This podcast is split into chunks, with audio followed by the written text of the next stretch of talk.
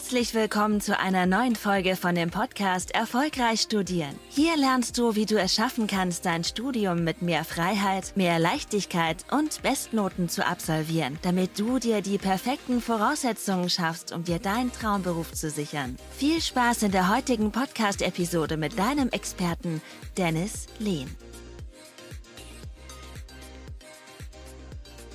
Wie lange sollte ich eigentlich pro Tag lernen? Das heißt, wenn du jetzt gerade mitten in der Klausurenphase bist und ja, ständig diese Gedanken aufkommen, habe ich genug gelernt, sollte ich noch mehr lernen? Am Ende des Tages kommt dieses schlechte Gewissen auf. Boah, kann ich mir überhaupt jetzt eine Auszeit gönnen? Kann ich jetzt zum Sport gehen? Kann ich jetzt was mit Freunden machen? Eigentlich muss ich ja noch lernen, eigentlich steht noch dies an, das steht noch an. Und ja, wie gehe ich mit solchen Situationen um? Und woher weiß ich überhaupt, wie lange ich pro Tag lernen soll und wann vor allem Schluss ist? Das ähm, werden wir mal heute im Rahmen der Folge mal besprechen. Grundsätzlich müssen wir uns ähm, mal Folgendes klar machen.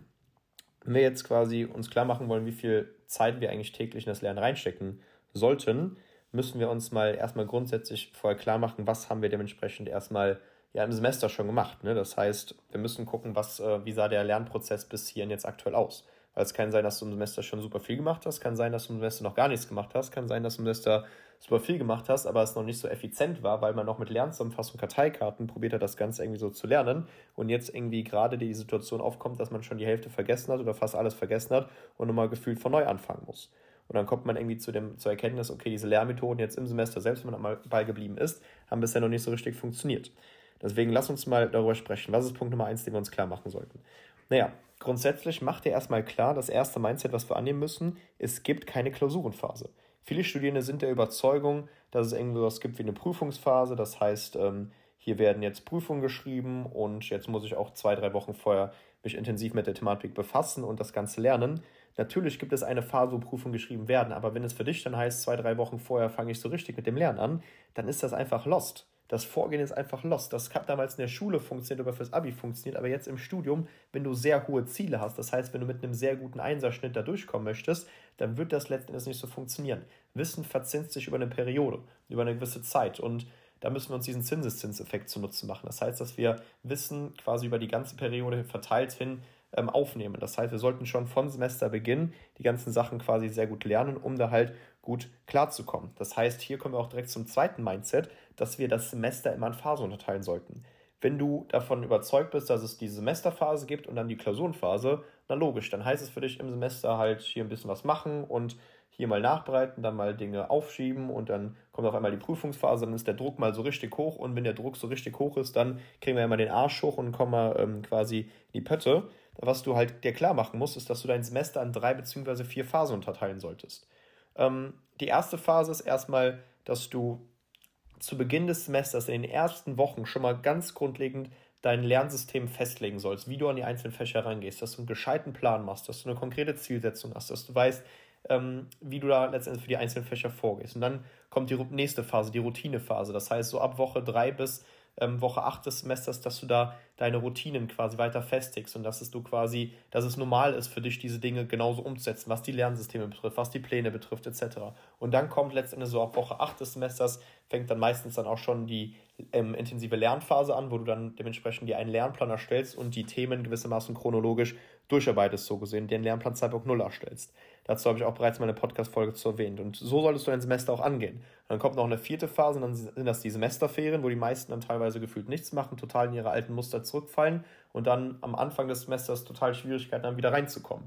Und wir müssen gucken, dass wir das Semester in diese vier Phasen beziehungsweise drei bis vier Phasen unterteilen. Das ist sau wichtig. Da hatte ich ja bereits schon mal eine Podcast-Folge zu erwähnt. Und dann wissen wir auch, wenn wir dann diese Phasen richtig angehen, vor allem die Lernsysteme in den ersten Wochen ähm, ganz, ganz genau definieren und wissen, was wir zu erledigen haben, dann wird das am Ende kein Problem sein, auch mit zwei bis drei Stunden in der Klausurenphase quasi klarzukommen. Ne? Deswegen müssen wir gucken, dass wir den Prozess meistern. Und das meine ich mit dem Prozess. Wir müssen das Semester in drei bis vier Phasen unterteilen und das Ganze gut hinbekommen. Und das heißt halt im Semester natürlich ähm, kontinuierlich die Vorbereitung machen, Mitschriften machen effizient, dass wir da schon eine Art Wiederholungseffekt in der, in der Vorlesung haben und dass wir Dinge effizient nachbereiten und regelmäßig vertiefen. Das ist super wichtig. Und wenn wir jetzt quasi außerhalb dieser Semesterzeit sind, das heißt, wenn wir jetzt quasi jetzt gerade in der Prüfungsphase stecken, Anführungszeichen Prüfungsphase, das heißt, wo wir quasi jetzt unseren Lernplan umsetzen, da müssen wir gucken, dass wir die Fächer natürlich ganz klar priorisieren. Das heißt, wenn du weißt, okay, es gibt Fächer, die haben 6 Credit Points, es gibt Fächer, die haben 3 Credit Points, es gibt Fächer, die haben 18 Credits, es gibt Fächer, die haben 10 Credits, es gibt Fächer, die haben eine extrem hohe Bedeutung bezogen auf die Endnote. Es gibt Fächer, die sind super ähm, lernintensiv, es gibt Fächer, die sind weniger lernintensiv. Da müssen wir auch ganz klar gucken, dass wir die Fächer priorisieren. Am besten priorisieren wir sie durch von A nach D. Das heißt, Priorität A bedeutet, das Fach äh, ist super schwer ähm, vom Schwierigkeitsgrad, vom Lernaufwand und es hat eine super hohe Bedeutung bezogen auf die Endnote. Es kann sogar sein, dass das Bestehen gefährdet ist, etc. Und dann haben wir Priorität B, das sind meistens Hausarbeiten, ähm, Arbeiten, die im Semester erledigt werden sollten und dann gibt es noch weitere Fächer. Das heißt, wo wir jetzt ganz genau die Fächer priorisieren. Deswegen solltest du gucken, dass du auch das quasi in die Hand nimmst. Und dann kannst du gucken, dass du dann einen ganz genauen Lernplan erstellst. Das heißt, dein Lernplan, das heißt die genaue Lernzeit für ein Fach im Semester, aber auch in der Phase, wo du dich jetzt ähm, vor den Prüfungen vorbereitest, die richtet sich nach dieser Priorität des Faches. Es gibt Fächer, da solltest du dich sechs, sechs Wochen intensiv vorbereiten. Es gibt Fächer, da solltest du dich nur drei Wochen intensiv vorbereiten. Es gibt Fächer, da reichen vielleicht sogar zwei Wochen. Es gibt Fächer, da solltest du dich vielleicht acht Wochen vorbereiten. Es gibt Prüfungen oder ein Staatsexamen, wo du sagst, hey, da musst du drei Monate dich intensiv darauf vorbereiten. Das heißt, immer in Abhängigkeit der Priorität solltest du auch diesen Lernplan dann dementsprechend gestalten. Und der Lernplan ist dann die Ausgangsbasis dafür, was wir für den Monat, was wir für die Woche, was wir für den Tag absolvieren sollten, so gesehen. Und dann können wir auch eine ganz konkrete Aussage darüber treffen, wie viel Zeit wir in das Lernen an sich reinstecken müssen. Und das ist super wichtig. Das heißt, wenn wir jetzt auch diese Frage beantworten wollen, wie viel muss ich jetzt eigentlich pro Tag lernen, dann kommt es genau auf diese Aspekte an, die ich jetzt eben genannt habe. Das heißt, mach dir klar, erstens, es gibt keine Klausurenphase. Zweitens, guck, dass du dein Semester auch im Folgen, in folgenden Semestern, wenn du es bis jetzt noch nicht gemacht hast, immer an diesen Phasen unterteilst und genau diese Zielsetzung verfolgst, die ich eben genannt habe in den einzelnen Phasen. Und dann solltest du gucken, dass du dann in Abhängigkeit von der Priorität des Faches die Lernzeiträume definierst. Wie viel Zeit gibst du, aktive Lernzeit gibst du dir für das jeweilige Fach? Und mit aktiver Lernzeit meine ich nicht, dass du dann erst aktiv mit dem Lernen anfängst, weil du solltest im Semester schon die Dinge vorbereiten, nachbereiten, vertiefen, regelmäßig. Und in der aktiven Lernzeit, das heißt in den Anzahl an Wochen, die wir uns für die jeweilige Prüfung dann auch noch zu lernen geben, zusätzlich, da gehen wir hin und gehen dann ganz tief in die Themen rein und schauen, dass wir die richtig gut gemeistert bekommen, dass man da auch dementsprechend sehr gute Noten erzielt. Und das ist erstmal die Basis. Und dann können wir auch eine Aussage darüber treffen, wie viel sollten wir jetzt pro Tag lernen. Aber bis hierhin sollten diese Schritte gemacht werden. Das heißt, auch hier schau dir bitte auch nochmal diesen Lernplan 2.0 an. Da hatte ich ja bereits auf YouTube ein Video mal zu gemacht, wie das Ganze halt ähm, ja, vollstatten geht. Das heißt, wie du dir so einen gescheiten Plan machst, dass du auch weißt, wie du da jetzt für die einzelnen Themen oder für die einzelnen Fächer vorzugehen hast. Das ist super, super wichtig. Wenn du diese Schritte bis hierhin umgesetzt hast, dann verspreche ich dir, dann verschaffst du dir einen nahezu unfairen Vorteil gegenüber deinen Kommilitonen. Deswegen, wenn du es bis jetzt noch nicht gemacht hast, dann mach es auf jeden Fall im nächsten Semester. Das ist extrem wichtig und das kann ich dir wirklich nur ans Herz legen. Jetzt müssen wir natürlich schauen, wenn du jetzt gerade mitten in der Prüfungsphase bist und jetzt merkst, okay, jetzt muss ich innerhalb der nächsten Wochen, nächsten Tage mich sehr intensiv vorbereiten, dann geh auf jeden Fall hin, erstelle diesen Lernplan 2.0. Ähm, wie gesagt, auf YouTube hast du dann den genauen Leitfaden zu. Und jetzt musst du halt gucken, wie viel lernst du jetzt pro Tag? Naja, die genaue Antwort, wie gesagt, gibt dir dein Lernplan 2.0, aber nehmen wir mal an, du musst jetzt super viel lernen, super viel Stoff reinbekommen, du musst jetzt all in gehen. Wie viel ist überhaupt möglich? Müssen verstehen, unser Körper, ähm, wir Menschen haben einen Biorhythmus. Das heißt, dieser Biorhythmus, der gibt an, wie viel Energie wir pro Tag zur Verfügung haben und vor allem zu welchen Tageszeiten wir am meisten Energie haben, zu welchen Zeiten wir im Alltag weniger Energie haben. Und das ist total normal, dass wir Menschen manchmal ein Tief haben, ein Hoch haben etc. In der Regel haben wir drei bis vier Hochphasen, das heißt Peak Performance Zeiten, wo wir extrem produktiv sind.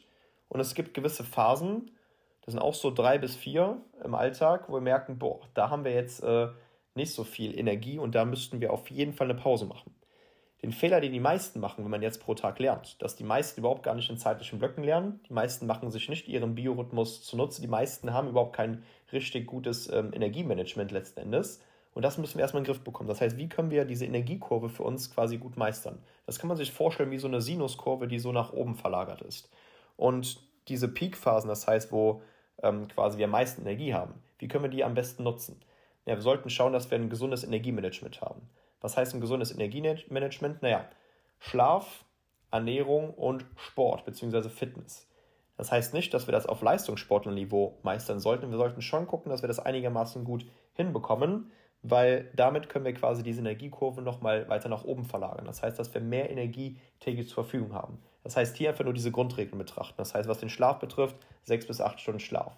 Das heißt, guck auch, guck auch, dass du genug also genug Phasen hast in deinem Schlaf, was diese Tiefschlafphasen betrifft. Das heißt, hier kannst du auf jeden Fall mal das ganz gut tracken mit der App Sleep Cycle zum Beispiel. Die hilft dir zum Beispiel auch, ähm, ja, dass du auch zu einer gesunden Uhrzeit geweckt wirst am Morgen, dass du ähm, ja, es relativ leicht hast aufzustehen, für diejenigen, die da Probleme haben, morgens aus dem Bett zu kommen.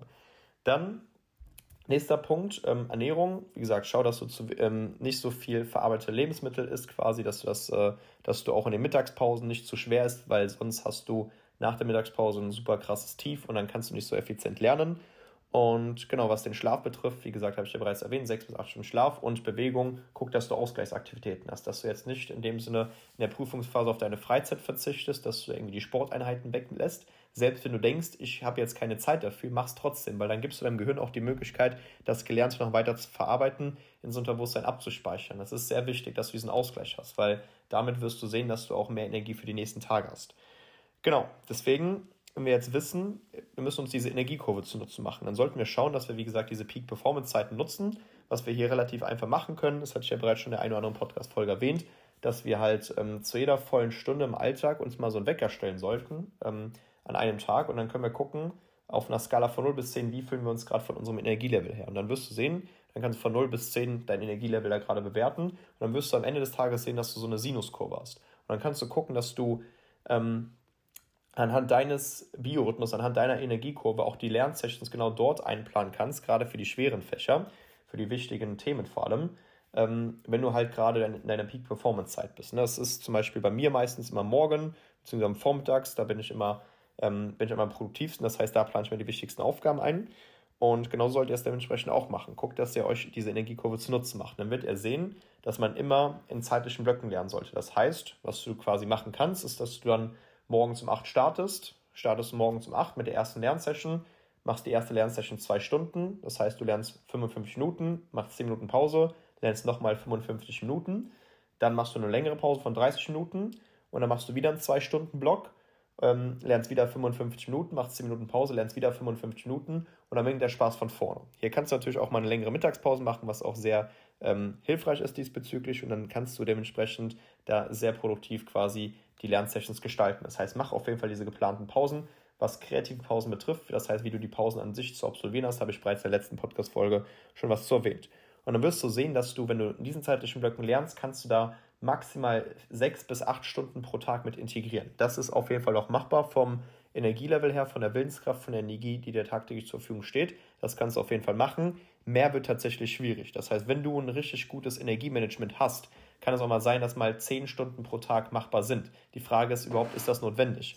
Wenn wir jetzt hingehen und diese ähm, Punkte von eben gemeistert haben, das heißt, was ich bereits erwähnt habe, mit diesem Drei-Phasen- bzw. Vier-Phasen-Modell für ein erfolgreiches Semester, wenn wir einen gescheiten Lernplan haben, wenn wir im Semester schon super viel gemacht haben und jetzt diesen Lernplan erstellen, dann wirst du teilweise sehen, dass es dementsprechend vielleicht zwei bis vier Stunden sind, die wir pro Tag eigentlich lernen müssen, selbst wenn wir für mehrere Fächer gleichzeitig lernen müssen, weil so geht es dementsprechend auch meinen Coaching-Teilnehmern, die genau das von Semesterbeginn quasi auch umsetzen. Und dann werden die auch sehen, oder man wird da letzten Endes auch sehen, dass man in der Prüfungsphase sehr gelassen ist, letzten Endes auch sehr stressfrei das Ganze angehen kann, weil man im Semester schon genug gemacht hat und vor allem auch mit den richtigen Lehrmethoden das Ganze umgesetzt hat. Weg von Lernzusammenfassung, weg von ähm, Karteikarten etc. hin zu gewinnoptimierten Lehrmethoden. Und dann wirst du sehen, dass du dann noch schneller vorankommst. Das ist aber erst der nächste Step.